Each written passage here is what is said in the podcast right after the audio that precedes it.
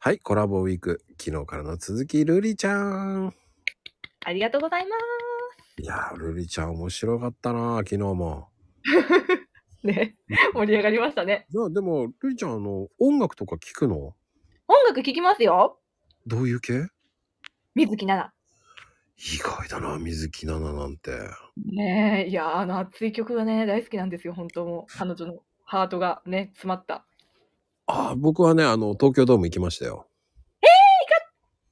なんですね。行っちゃった。おー、いいなー。水木奈々いいいいよね、本当に。本当うん、本当いい。なんかもう、たぎる。 心が湧く。胸が熱くなる。ね、やっぱ愛媛出身の人ですからね、あの方。あーね、カラオケで有名だったのかな、確か。うんカラオケ喫茶がめっちゃあるところみたいな。そうそうそうそうそう。うんうんとてもいい声ですよね、本当うん。に。ねえ、声好き。わかります。で、やっぱり、その、やっぱり水木奈々さんが好きなの、やっぱり。声優さんとしても。うん、好き。あ、声優さん。あ、どちらかといえば歌手、歌の方かな、私が追っかけてるのは。ああ、そっちなんだ。歌、そうですね。演技、そう、アニメとか追ってはいいないんですよ。うーん、意外だ ね。そうなんですよ。そっちからアプローチは少ないかな。この、あ、そう、水木奈々さんが出てるアニメを網羅してますとかではないです。おお、歌の方なんだね。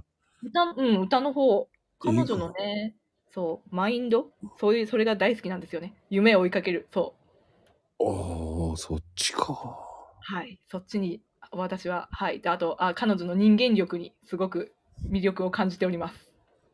そこはすごいな。じゃあ、意外だね。でも、俺はアニメだと思ってたから。うんまあ、入り口はアニメですね。確かに。うんうんうん。私もアニメ好きなので。え、何見てる今、今見てるの。まあ、今期だったら、鶴ね。お、まだ1話だ。でも、まだ1話で止まってる。ああ、鶴音は面白いよ。うん。ねえ、鶴音面白いよね。あの、面白い。本当あれも面白い。さすが、京アニさいや、京アニはほんと好き。ん。うん、わかります。すごい好き。